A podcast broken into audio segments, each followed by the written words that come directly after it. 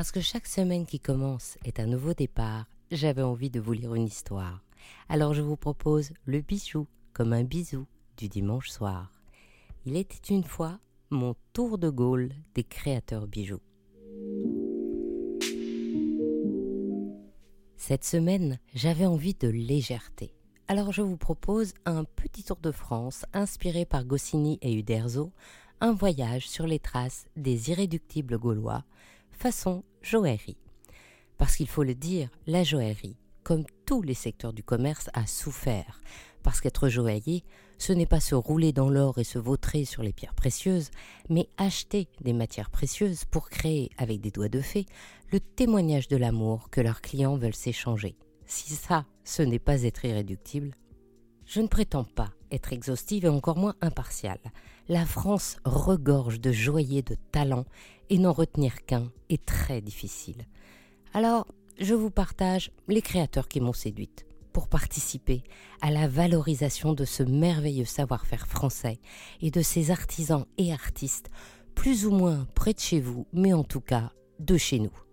Bref, j'avais envie de promouvoir la création joaillière en cette période de Noël où tant qu'à faire un cadeau, autant qu'il soit chargé de sens, de création, de savoir-faire, d'imagination, d'art, d'un soupçon de luxe et en plus qu'il puisse se transmettre.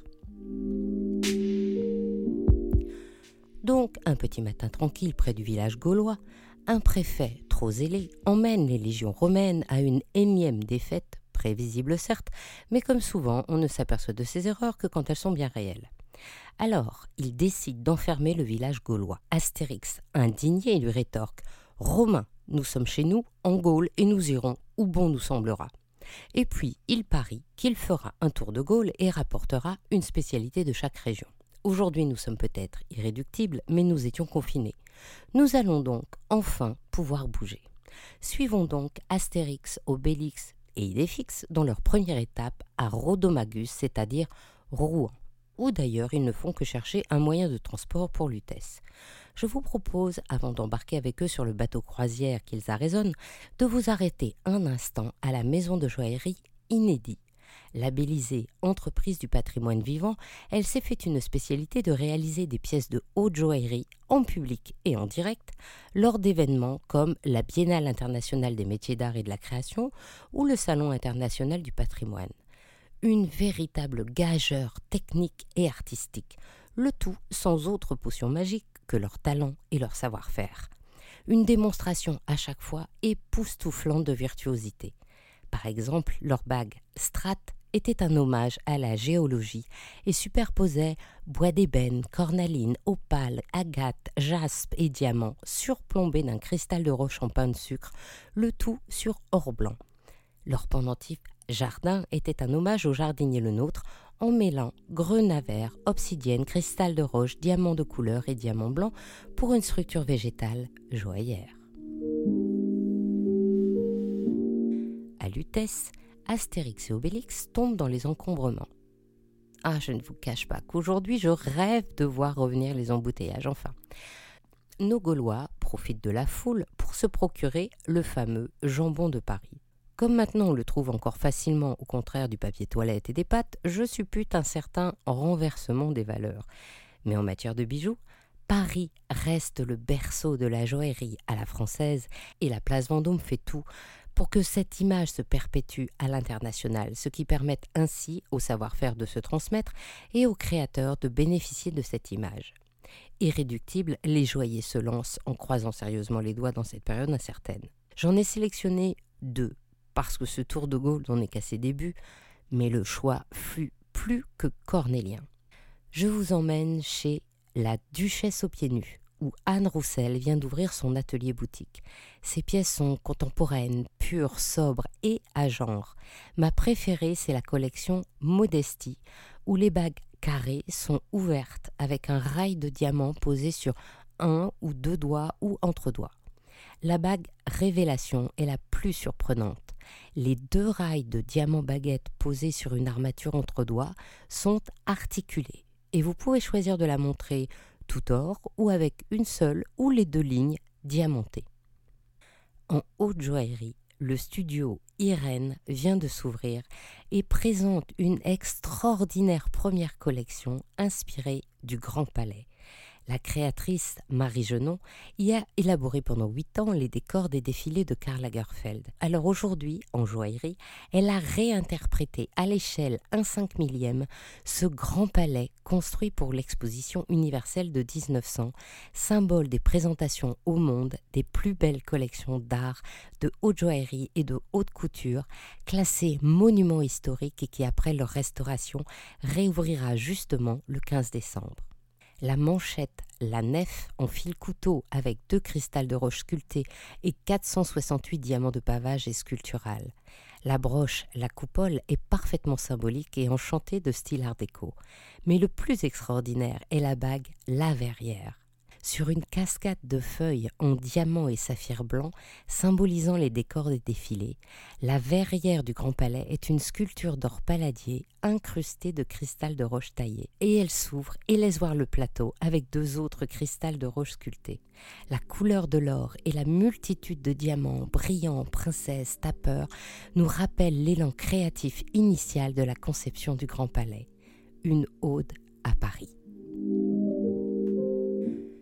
sur les traces d'Astérix et Obélix, nous arrivons à Camaracum, c'est-à-dire Cambrai, où chacun sait que les spécialités sont les bêtises dont gauloisement les confiseries à chien et d'espinois se disputent toujours la paternité. Moi, c'est le joaillier Pascal Herlin qui a attiré mon attention. Après ses études à l'école de joaillerie de la rue du Louvre, il fait ses classes place Vendôme avant de retourner dans sa ville d'origine, qui est aussi la mienne. Comme beaucoup de joailliers en France, il crée sur mesure et ses bijoux reflètent le goût de ses clients. Cependant, ses réalisations se caractérisent par un style souvent sobre et surtout puissant, qui se remarque particulièrement dans une bague armure, lisse et forte, ronde et solide et bien sûr articulée. Sa bague vague, pourtant très différente, allie la souplesse d'une forme ruban à la structure ferme de l'or plat qui s'ouvre sur une perle noire en suspension.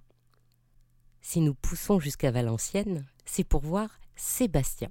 Eh oui, son prénom est sa marque. Chez ce joaillier au style iconoclaste, j'ai admiré une manchette appelée Mercure, extrêmement graphique, tout en légèreté, où une tourmaline melon d'eau rectangulaire est éclaboussée de quelques diamants blancs, et aussi les boucles d'oreilles cascades en or palladier avec d'hypnotiques topaz Blue London en poire et en liberté, comme un embrun dans une écume de diamants. Et sa bague solitaire Titou est une plaque incurvée dans laquelle le doigt se glisse et qui laisse voir la gemme détachée du doigt par une petite tige d'or, comme si on ouvrait le livre de la vie pour y trouver un trésor. Quand nous rejoignons du Rocortorum, c'est-à-dire Reims, nous retrouvons nos Gaulois en quête de vin et de champagne. Comme vous le savez, la production de vin tranquille existait dans cette région dès le Moyen Âge et Henri IV, puis donc Pérignon, assurèrent la renommée du vin pétillant qui célèbre les grandes occasions. Moi, je vous emmène chez Geoffrey Joaillier. Ce maître artisan d'art a la particularité de mener une réflexion sur les pierres, comme les saphirs d'Auvergne, et surtout sur la transformation des bijoux. Son bracelet valse d'automne aux couleurs mordorées de grenat, saphir jaune et diamant se transforme en broche ou en barrette. Sa bague universalis en diamant se déploie en bracelet et sa parure, mon évidence, est composée d'une bague et surtout d'un gracieux collier gorgerin articulé et bucolique où se mêlent quartz brasiolite, nacre abalone et nacre blanche des Philippines, tourmaline, améthyste, péridot, aigue marine, saphir jaune et rose, diopside et apatite, saupoudrés de diamants dans un enchevêtrement floral où les papillons qui lutinent se transforment en broches et boucles d'oreilles. Quand Astérix et Obélix à Divo du Rhum, c'est-à-dire Metz, ils ne voient que la ville de garnison, où d'ailleurs ils se font enfermer, brièvement bien sûr. En joaillerie, Metz m'évoque surtout la ville native d'Henri Weber, celui qui, notamment avec René Lalique, a créé l'art nouveau dans le bijou. Il a aussi été l'auteur d'une véritable anthologie du bijou en publiant La bijouterie française au XIXe siècle, que les historiens considèrent comme une source d'études incontournable. En 1924, Henri Weber fait don de sa collection de bijoux français du 19e siècle au musée des arts décoratifs, soit plus de 350 pièces, dont une soixantaine réalisées par la maison Weber, que vous pouvez admirer à la Galerie des bijoux. Son arrière-arrière-petite-fille Camille est en train de relancer cette célèbre maison et j'attends avec impatience sa première collection de joaillerie inspirée de la tradition et revisitée. En faisant un crochet par Strasbourg, je vous emmène chez Annie Sibert, notamment lauréate du prix Jeune Création des Ateliers d'Art de France en 2012. Ses pièces contemporaines sont toutes en métal car elle est une spécialiste de la technique singulière de l'IPSA, un damasquinage qu'elle a appris en Corée et qui est une technique d'incrustation d'un métal dans une autre. Il faut beaucoup de force pour plier et replier le métal et créer des motifs par succession de couches. Se parer des anneaux d'amis à genre présent et pesant implique une appropriation personnelle qui va bien au-delà du simplement joli. Un autre petit détour et nous arrivons à Besançon, chez Nathalie Bonnemaille, maître artisan en métier d'art. Dans sa boutique atelier qui s'appelle Cité d'Or, Nathalie mène des recherches particulières sur le brut qui lui inspire la création du monde. Elle a reçu le prix du public Eurogem des mains de Jean Vendôme. Ses bijoux avec des météorites m'ont toujours fasciné car elle travaille l'or en cohérence ou en opposition avec les reliefs des météorites granuleux et lisses, griffés et taillés dans des montures aux tracés contemporains et au style intemporel. Retrouvons nos héros gaulois qui s'emparent d'un chariot postal pour aller à Luc du Nôme, c'est-à-dire à Lyon, où les habitants solidaires les aident à semer la garnison romaine dans les ruelles de la vieille ville. Ils n'ont même pas le temps de se faire un bouchon avant de rapporter le saucisson et les quenelles. Et personnellement, J'aime beaucoup les cocons. Cette confiserie créée en 1952 par Jean Auberger, meilleur ouvrier de France, à la demande du maire de Lyon, qui voulait rendre hommage aux canuts, les ouvriers soyeux qui ont fait de Lyon la capitale de la soie depuis le XVIIe siècle. Cette friandise est une pâte d'amande avec un praliné noisette, des oranges confites et une pointe de curaçao.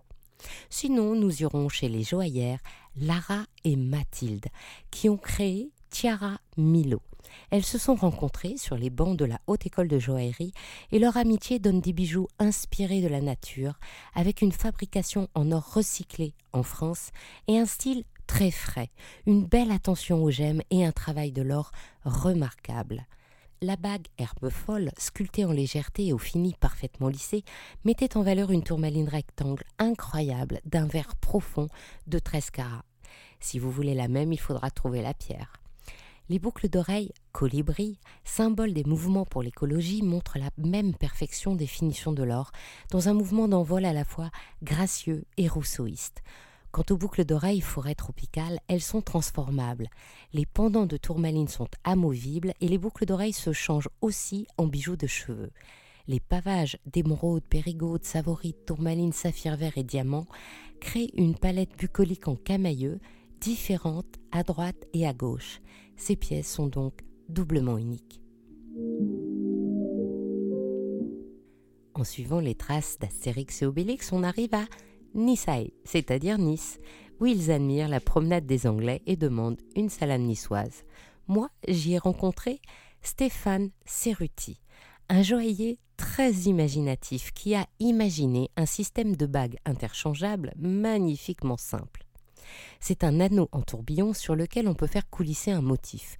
Du coup, chaque bague est vraiment personnelle. On choisit tout la couleur de l'or de l'anneau, sa finition or ou serti, et on choisit le motif. Une gemme taillée ou cabochon ou un charme floral ou animal, c'est comme on veut. Du coup, il y en a pour toutes les bourses et pour toutes les occasions, et on peut même juxtaposer les charmes ou les collectionner. Cette bague s'appelle Tweety la taverne des Nautes, accueillis par un César qui offre sa tournée de pastis, Astérix et Obélix attendent la préparation de la bouillabaisse, spécialité de Massilia. Pendant ce temps, je vous emmène chez Nathalie Dmitrovic, dont les bijoux sculptures sont immédiatement reconnaissables. Je trouve que la bague Enlace-moi en titane et diamant bleu est typique de son style. une véritable architecture corporelle où l'énergie est souplesse, où les pleins sont vides et les vides sont pleins. J'aime aussi la bague hypnose, où le diamant se cache dans le brossé du cylindre évidé, ou encore la bague la feuille, où les deux perles noires, subtilement inclinées, donnent l'impression que la bague se tord dans le vent. À Marseille, dans son atelier confidentiel, Nathalie Dmitrovic reçoit aussi d'autres créateurs, ce qu'elle aime. Sur le chemin vers Toulouse, laissez-moi vous détourner à Montpellier, chez Bellonor Joaillier, où le bijou que je préfère est un bracelet appelé Mon précieux lien. Comme le créateur Tony Bellon aime piloter les avions, il s'est inspiré des liens de serrage plastique qui entourent les câbles de type Rislan ou Serflex. Le bracelet de Tony est en or jaune, blanc ou noir rodier ou même en titane. Il est souple et se plie pour serrer le poignet. Et on peut agrémenter l'autobloquant d'un serti de diamant. Ce bijou parfaitement à genre est un parfait symbole contemporain d'amour et d'attachement. Pour être franche, le bijou préféré de mon chéri, qui aime les belles mécaniques, est le bracelet en disque de frein qui se porte sur un lien de coton rond ou un bracelet de chaîne d'un côté en or blanc et de l'autre en or jaune. À Tolosa, Astérix et Obélix se sont réveillés en plein milieu d'un camp de légionnaires. Alors ils se laissent capturer pour rejoindre Agen, tranquillement installé en carriole. Ils ont le temps de rapporter les fameuses saucisses de Toulouse, mais hélas, n'ont rien vu de la ville rose, cité des violettes et patrie du cassoulet. Je vous propose juste de vous arrêter un instant chez Anna Espinosa, une joaillère originale dont l'univers est un mixte entre le précieux de l'argent qu'elle utilise et le quotidien dans lequel elle cherche une beauté inusitée.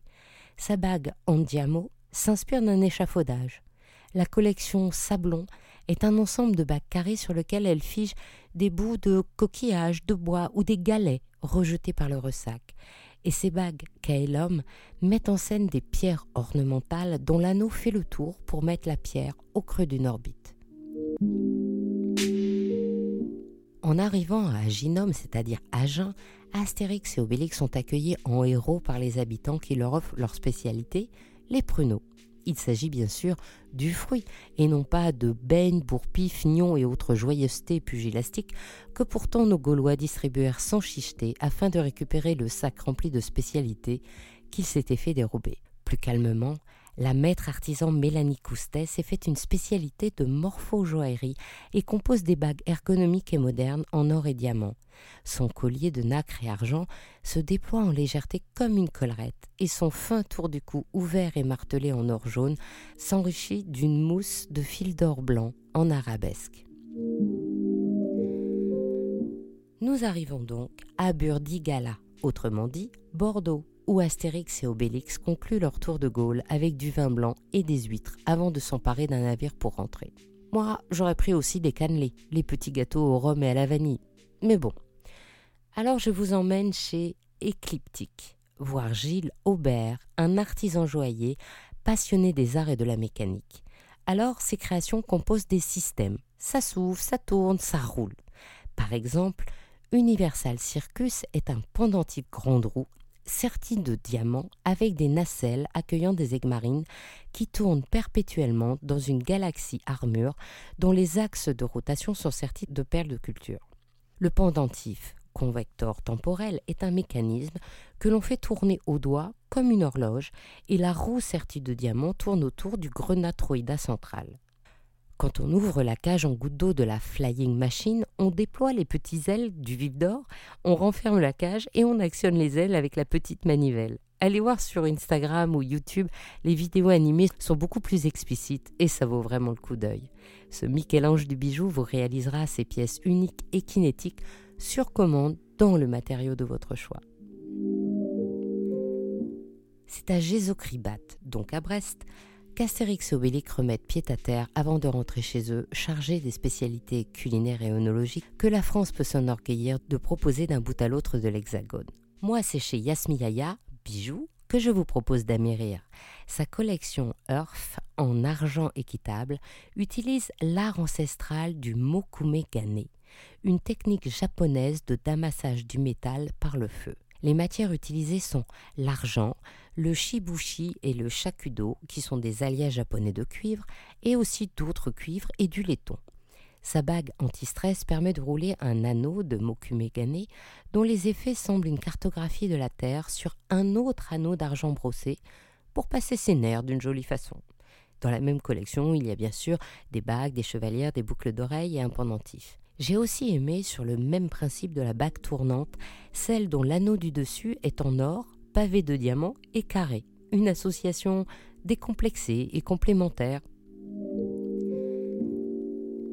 Et pour finir, je ne vous propose pas un festin sous les étoiles comme les irréductibles gaulois parce que le déconfinement est loin d'être achevé et le couvre-feu décrété.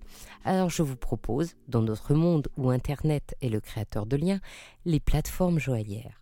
Sur preciousroom.com de Muriel Piazet, un showroom virtuel vous propose des créateurs de bijoux et de joaillerie. 58facettes.fr est une marketplace créée par Alexis Blaise et Eric Thévenet, dont le nom réfère à la taille brillante du diamant et qui propose des créateurs et artisans joailliers indépendants strictement made in France.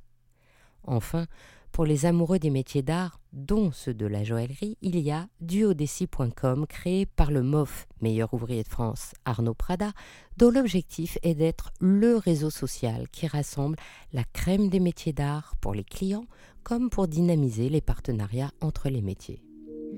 Ainsi, partout à Tis, se termine mon tour de Gaulle des créateurs joailliers et cette histoire d'Il était une fois le bijou. Si cette histoire vous a plu, encouragez le podcast en vous abonnant à votre plateforme d'écoute préférée ou sur YouTube et en mettant des commentaires. Si vous êtes sur Apple Podcast, mettez plein d'étoiles et partagez les bijoux bisous tout autour de vous. J'invite les auditeurs à me faire part de leur amour pour leurs joailliers de chez eux et à me les faire connaître sur les réseaux sociaux d'Il était une fois le bijou.